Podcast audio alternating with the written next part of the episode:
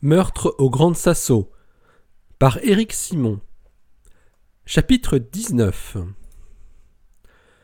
Les gars du bureau avaient bien fait les choses. Ils avaient organisé une retransmission vidéo à distance de l'interrogatoire de Fincher. Hooper avait négocié de pouvoir non seulement écouter et voir le suspect en train de répondre aux questions de ses collègues, mais aussi de pouvoir lui-même poser directement des questions.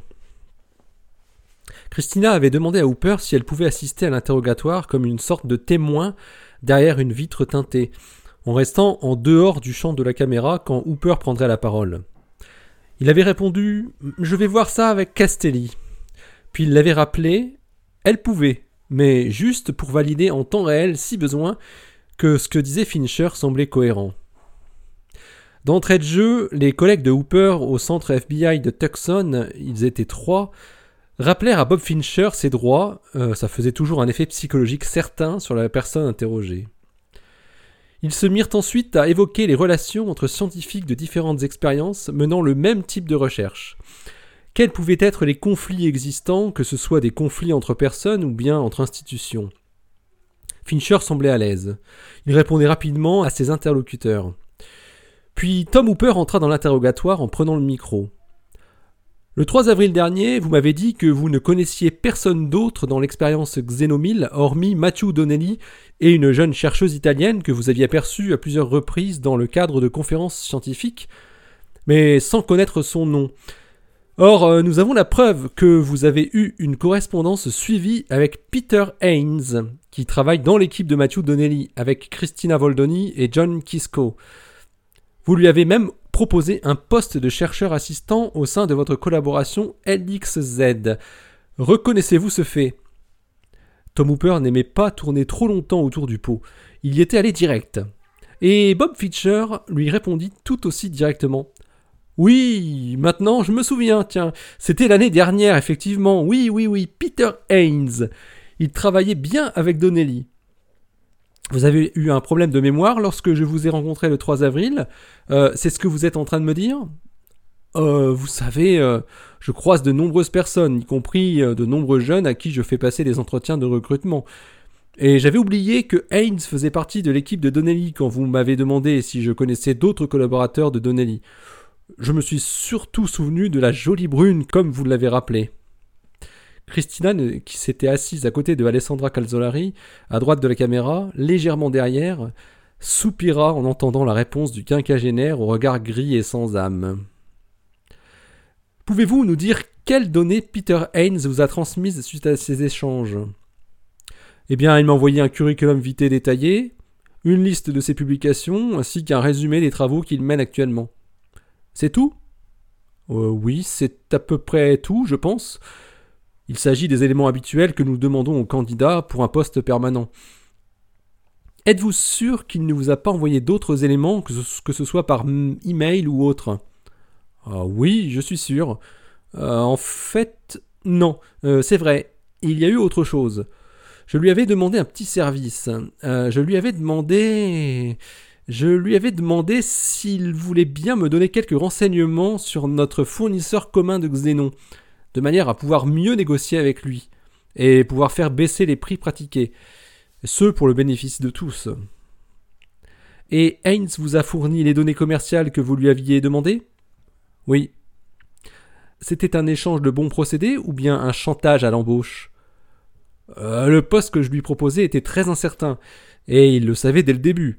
En aucun cas il ne s'agissait d'un tel chantage. Je vois en tout cas que vous avez très vite retrouvé la mémoire. Euh, cela fait plaisir à voir et est encourageant pour nous tous qui sommes autour de cette table et devant cette caméra. Bon, euh, qu'est-ce que Peter Haynes vous a envoyé d'autre? Euh, Rien d'autre, après ce que je lui avais demandé. Rien du tout? Euh, non. On entendit brusquement des lourds pas en train de courir dans le couloir du commissariat, puis la porte s'ouvrit brutalement sur la bedaine du vieux Castelli. On l'a On l'a Hooper s'arrêta pour se tourner vers Castelli avec un air interrogatif, puis fixa à nouveau la caméra et lança à ses collègues sur place euh, Je vous laisse continuer Puis il coupa le micro. De quoi s'agit-il, inspecteur? Tout le monde fixait l'inspecteur qui tenait un papier dans la main. On sait qui c'est L'analyse ADN des ongles De quoi? reprit Hooper. Le médecin légiste avait prélevé de la matière sous les ongles de la victime. On a fait faire l'analyse ADN pour voir, et c'est un ADN fiché. Mais vous ne m'aviez pas dit que vous aviez lancé cette analyse, bon sang, mais, mais pourquoi ne me l'aviez-vous pas dit? Ah, on n'avait peut-être qu'une chance sur dix mille pour que ça donne quelque chose. Alors, euh, faites-moi voir ça. Castelli tendit le papier à Hooper. Christina et Alessandra regardaient les deux hommes. Alessandra se leva pour voir le nom qui était indiqué en gras au milieu de la feuille. Christina resta assise, n'osant pas s'approcher et cherchant presque à apparaître invisible pour savoir sans avoir à demander. Matthew Donnelly s'était débattu quand il s'était fait attaquer et en luttant avait probablement griffé son assaillant. Cela avait suffi à conserver quelques milligrammes de peau sous ses ongles et par la suite de, pouvoir déterminer de qui il s'agissait via son ADN qui était déjà répertorié dans les bases de données d'Interpol. Georgi Ganev, repris de justice bulgare, membre du clan mafieux russe Oznigie Bratva, au début des années 90, alias Pedro Gatoro, alias Gary Grikov, séjour en prison durant une bonne partie des années 2000. Plus de traces depuis la fin de sa dernière peine en 2011. Euh, Christina, je vous remercie, vous pouvez disposer, nous n'avons plus besoin de votre présence pour le moment, lança Hooper en se retournant vers la jeune femme qui avait écouté attentivement les noms prononcés par l'agent du FBI d'une manière très distincte. Une fois Christina sortie de la pièce, sous le regard inquisiteur de Castelli, Hooper sortit son téléphone et composa le numéro de son collègue qui se trouvait toujours sur l'écran en train de questionner Fincher. On a du nouveau ici, des noms. Il faut accélérer tout de suite. Passez-le immédiatement au détecteur de mensonges. Demandez-lui les choses suivantes en question fermée. Première question clé. Est-ce qu'il connaît la société allemande Teilmann GmbH Deuxième question clé. Est-ce qu'il connaît un dénommé Georgi Ganev Ou bien Pedro Gattoro Ou bien Gary Grikov Troisième question clé. A-t-il déjà eu recours au service d'un hacker? C'est bien noté je vous envoie tous les documents dans 5 secondes. Euh, je vous laisse choisir les questions banales à votre convenance, évidemment. Ah oui, euh, j'oubliais, vous ajouterez en question clé Connaissez-vous le prix du xénon payé par Xenomil Histoire de valider un point dans notre affaire. Christina avait compris que Hooper avait sciemment cité à haute voix les noms et pseudos de l'assassin pour qu'elle les retienne. Elle était sortie du bureau rapidement. Ganef, Gatoro ou Grikov. Presque trop facile à retenir. C'était donc l'homme qui avait tué Matthew et qui était ensuite venu jusqu'au sous-sol du centre. Celui-là même qu'elles avaient essayé de suivre à tombeau ouvert dans les faubourgs de l'Aquila, elle et Alessandra. Et lui aussi qui avait fait un sale coup au Japon, peut-être pour le compte de Gascron Frieds. Mais maintenant, il fallait pouvoir le prouver. Christina voulait trouver le véritable assassin de Matthew, celui qui avait décidé ça. Finalement, peu importait de savoir quel vulgaire tueur avait exécuté la tâche ou sous quel nom d'emprunt il l'avait fait. À peine sortie du commissariat, Christina appela Kiyoshi, malgré l'heure extrêmement tardive qu'il était à Tsukuba, presque 4h30 du matin. Alors qu'elle pensait lui laisser un message vocal, elle eut la surprise d'entendre décrocher après une seule sonnerie. Ah, je suis désolé de te réveiller, c'est super urgent. Eh mais tu ne me réveilles pas, Christina Je suis aux États-Unis, là, pour le boulot, à Washington. Qu'est-ce qui se passe? On a des noms, ça y est On sait qui a tué Matthew. Ils ont fait une analyse ADN de la peau qui se trouvait sous les ongles de Matthew, et par chance, cet ADN, cet ADN était fiché. C'est un mafieux, un tueur professionnel. Et il utilise plusieurs identités. Son véritable nom est Ganef, Georgi Ganef, et ses noms d'emprunt sont Pedro Gattoro et Gary Grikov. Mais c'est génial Il n'y a plus qu'à l'attraper Le FBI va lancer un mandat d'arrêt? Ah, je ne sais pas, je n'ai pas pu avoir plus d'informations, mais j'imagine que c'est le cas. Je viens juste de quitter les policiers et j'ai juste entendu les noms que je viens de te donner. Et je crois que je n'aurais pas dû les entendre théoriquement. Ok, euh, j'imagine que tu aimerais savoir si on peut trouver la trace de ce tueur dans l'affaire du Ice Wall. Ah, je vois que tu comprends toujours très vite, hein, toi, répondit Christina. En fait, je veux savoir qui est derrière tout ça, évidemment.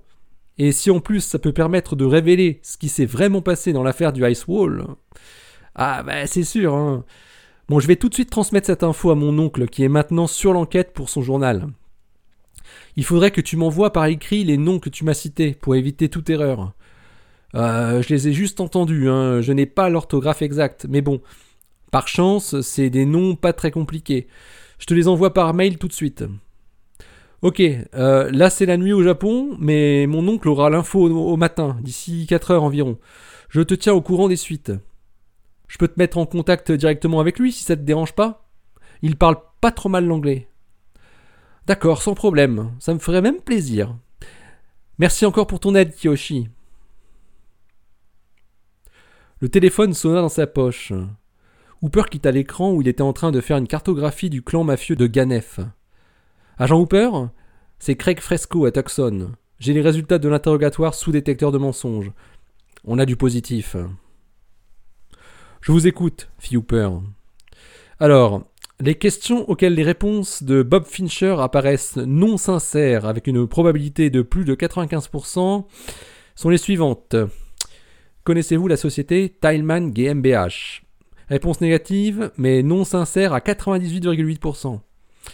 Et connaissez-vous le prix du xénon payé par Xenomil? Réponse négative, non sincère à 97,9%.